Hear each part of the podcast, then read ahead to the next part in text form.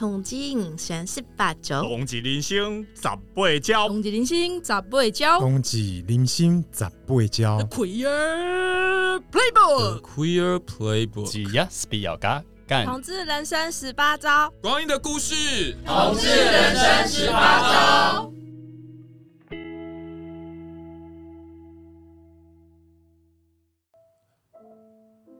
各位同志人生十八招的听众朋友，大家好！哇，又来到我们呃每一季结束到新的一季开始之前，我们的一个串场时间。嗨，大家好，我是同志咨询热线的社工，我是志伟，同时也是热线老同小组的负责工作人员。在这边呢，是很谢谢大家呢，在过去呢一到六季哦，对于我们同志人生十八招的支持。那我自己看了一下我们节目后台的资料呢，大概已经有八万多位的朋友听了我们同志人生十八招这个节目。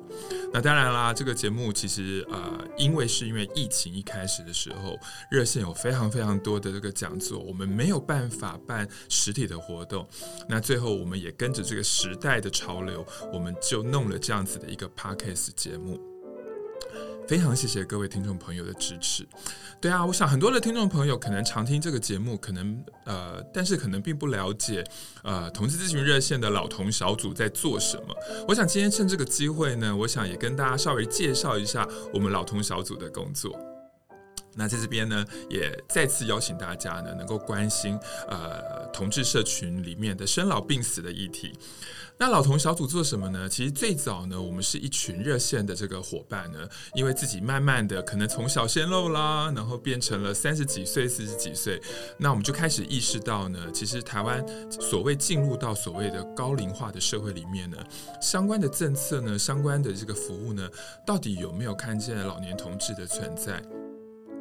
所以呢，大概呃，二零零三年开始呢，我们就开始想要去记录呢老年同志的一些过往的生命历史啦，然后到底呃过去的同志是怎么生活的。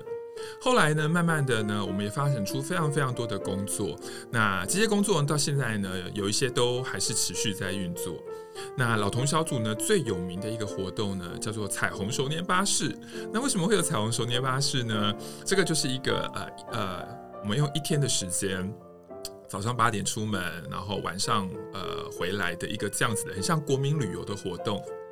那这个活动主要是我们听到非常多我们所访谈的呃老大哥老大姐跟我们说，他们年轻的时候呢，其实真的都没有在白天跟着一群同志。一起出去玩的一个这样的经验，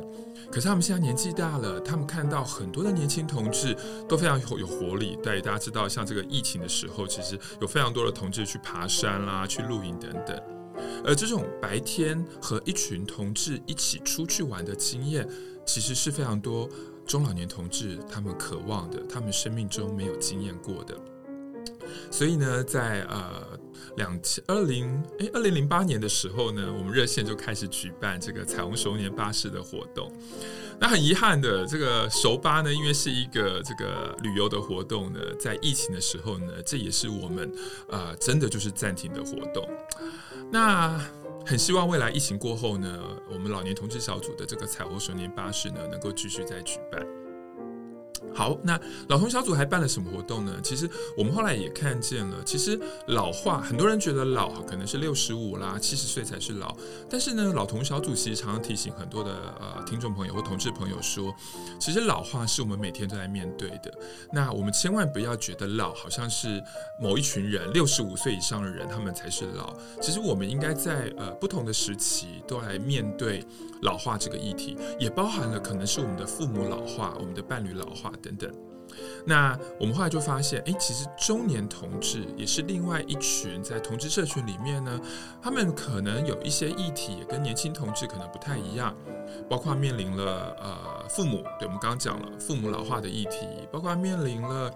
呃他们身体开始有一些疾病的议题，包括面临了进入职场之后，他们很难再拓展新的交友圈的议题，所以呢，老同小组有两个。呃，比较针对呢，呃，中年的这个同志所举办的活动，第一个呢，就是我们的招牌活动，叫熟女同志聊天会，对，它是举办给三十五岁以上的女同志的活动。那呃，不太清楚有没有女同志的听众朋友来参加过我们的熟女同志聊天会。那每一个每一次的聊天会里面呢，我们都会有一些不同的议题，包括理财啦，包括如何呃交朋友啦，包括呃投资理啊，对，投资理财刚刚讲过，sorry，哦，购屋、租屋、购屋哦，或者是我们也办过呃呃一夜情哦，one night stand 该怎么办？对，那另外呢，我们也举办了这个所谓的鲜书机聊天会。那这个呢，呃，是举办给年满二十岁以上的男同志的活动，对，那也是一样，都会有一些主题。那当然啦，如果呃听众朋友你是二十岁以下的朋友，说那二十岁以下的同志去参加什么活动呢？诶，大家别担心，我们热线的性权小组就是专门做青少年同志的小组，性权小组也有举办这个我们的那个拔辣小鸡块的一个这样的活动，每个月都有。所以你是二十二十岁以下的这个朋友的话，欢迎来参加我们的拔辣小鸡块。那老同小组还做什么呢？呃，哦，对，因为呃，像我自己，我自己刚来热线的时候才二十一岁。那现在已经四十六岁了哦，四十六岁了，所以呃，我来热线大概也二十五年了。其实也从呃一个年轻世代慢慢变成了一个呃中年哦，可能就是中年大叔了。那我觉得其实呃不只是自己也面临了，比如说体力真的真的没有以前那么好啊，现在喝酒啊，隔天都这个没有办法，这个马上就很有精神。以前年轻的时候呢，喝完酒隔天都还可以上班，现在不行了。可是最重要的是呢，我也发现我们呃热线的很多的义工朋友，其实在这几年里面都面对了自己的父母年纪大了，可能都要回乡回家，或者是安排父母的照顾的工作。诶，不太清楚这个听众朋友在过去几季里面听到我们这个 Podcast 里面的长照系列，是不是跟我一样？就是，哎，原来照顾父母真的不是一件容易的事情。对，所以呢，呃，老同小组也做了很多跟长照有关的工作，包括我们跟内湖老人中心有一个合作计划，就是怎么样让这个呃公家的这个老人中心可以更同志友善。那我们有很多的伙伴呢，老同小组的伙伴也很常去跟居服员啦、社工啦、医护人员去谈长照里面的多元性别议题。哦，希望未来有一天呢，我们的父母进入长照机构。我们的父母不会听到有呃社工或者是相关的人员说啊，同性恋是不好的，对。那我们也希望我们年纪大的时候呢，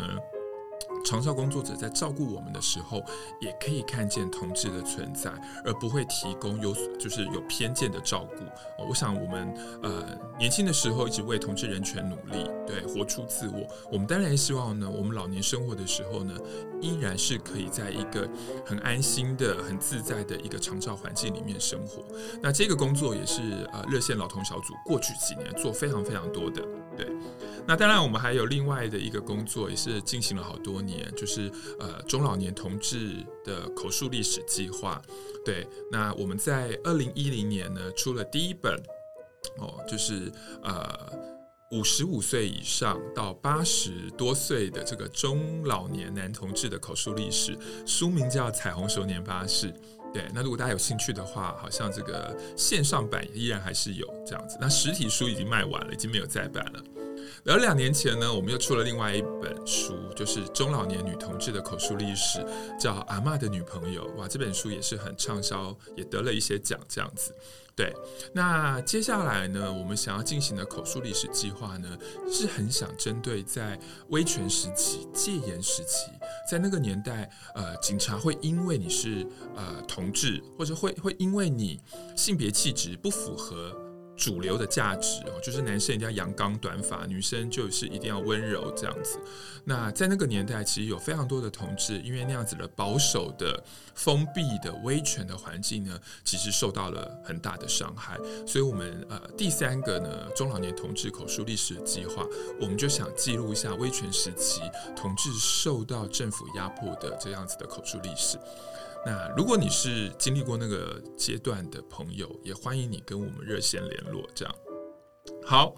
那当然，热线还有好多工作啦。对，我们今天就是讲老同小组。那很谢谢大家，就是让我们的其中一块工作，就我们刚刚讲的，我们以往办了非常非常多的这个座谈会啊、团体等等，但是因为疫情都没有办法。那呃，所以接下来第七季。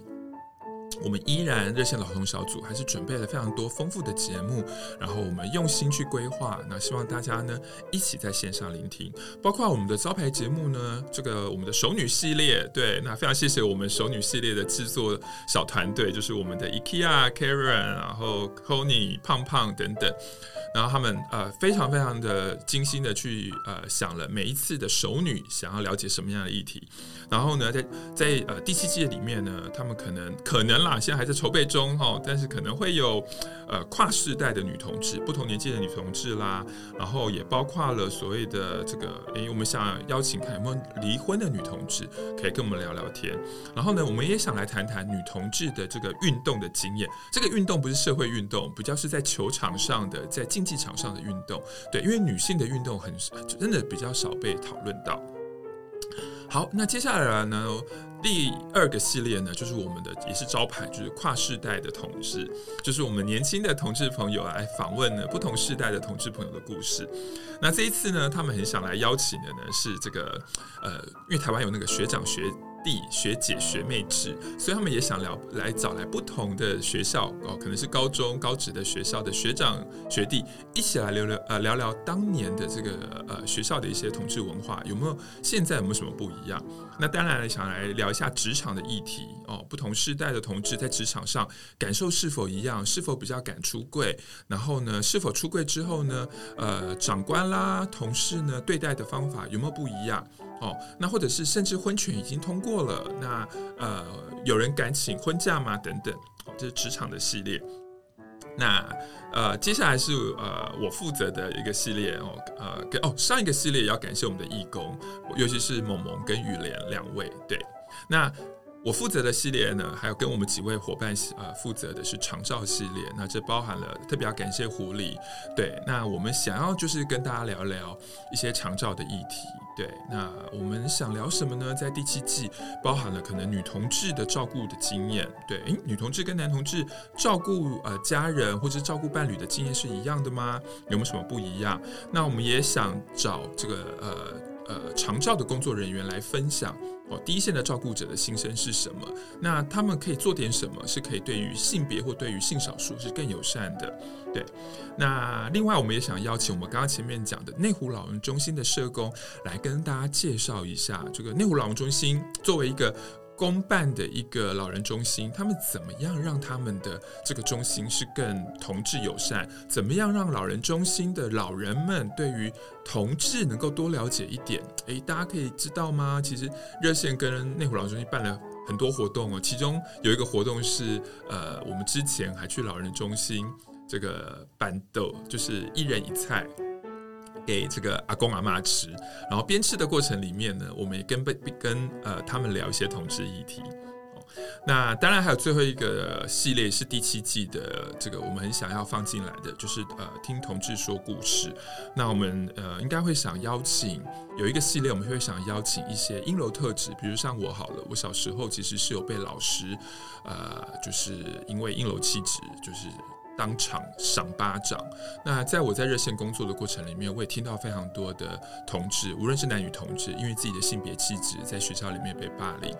那这个系列我们希望在六月的时候放，因为六月是同志月嘛。那我们这个 podcast 呢，呃，同志人生十八招呢，就很想来谈谈目前的校园环境的状况，跟呃不同时代的同志，他们在校园里面所受到的这个处境对待，到底有没有什么不一样？到底台湾在性别教育上有没有进步？也请大家期待。那当然，我们目前也在想要访问几位啊、呃、同志朋友，邀请他们来说说他们的生命故事。那我们也想邀请，比如像巧克力大哥哦，他是一位呃呃，我们在第一本书《彩虹少年巴士》里面访问的一位老大哥。对，他今年应该六十多了。对，我们想邀请他来说说他的成长故事。那最后呢，有一个是呃，我要访问的，非常荣幸可以访问到他，就是我的同事啊，也是我们热线现任的秘书长杜思成小杜。对，因为呃，他在去年呢，就是担任我们协会的这个秘书长，非常辛苦。对，那可是呢，很特别是，他从念大学的时候呢，就在热线当义工，那一路成为工作人员到担任秘书长。那在这个听同志说故事的系列里面呢，继呃三个月前，我们呃四个月前我访问我的同事美莹之后，我也想来邀请我的另外一位同事小杜，请他从他的这个。呃，在热线工作这么多年的这个呃经验，来跟大家分享他怎么看待热线，他怎么看待台湾的同志运动。以上都是我们第七季正在呃密集规划中安排中的节目。那再次谢谢大家，就是呃来呃聆听我们同志人生十八招。那当然，同志咨询热线还有非常多的活动都在我们官网上。但是呢，有一个非常重要的活动，希望大家可以把时间空下来，就是呢，今年的八月二十，二零二二年八月二十号是我们热线的年度感恩募款会。那我们希望呢，在这个疫情控制状况之下呢，大家都可以来参加。那呢，我们这是一个售票的活动，你买一张票，其实就是对热线的最大的支持。你的这个买票的这个这个这个就会来支持我们热线，支持老同小组做更多的事情。相关的资讯呢，都在我们热线官网上就有。你就是 Google 搜寻同志咨询热线，就会有我们相关的资讯。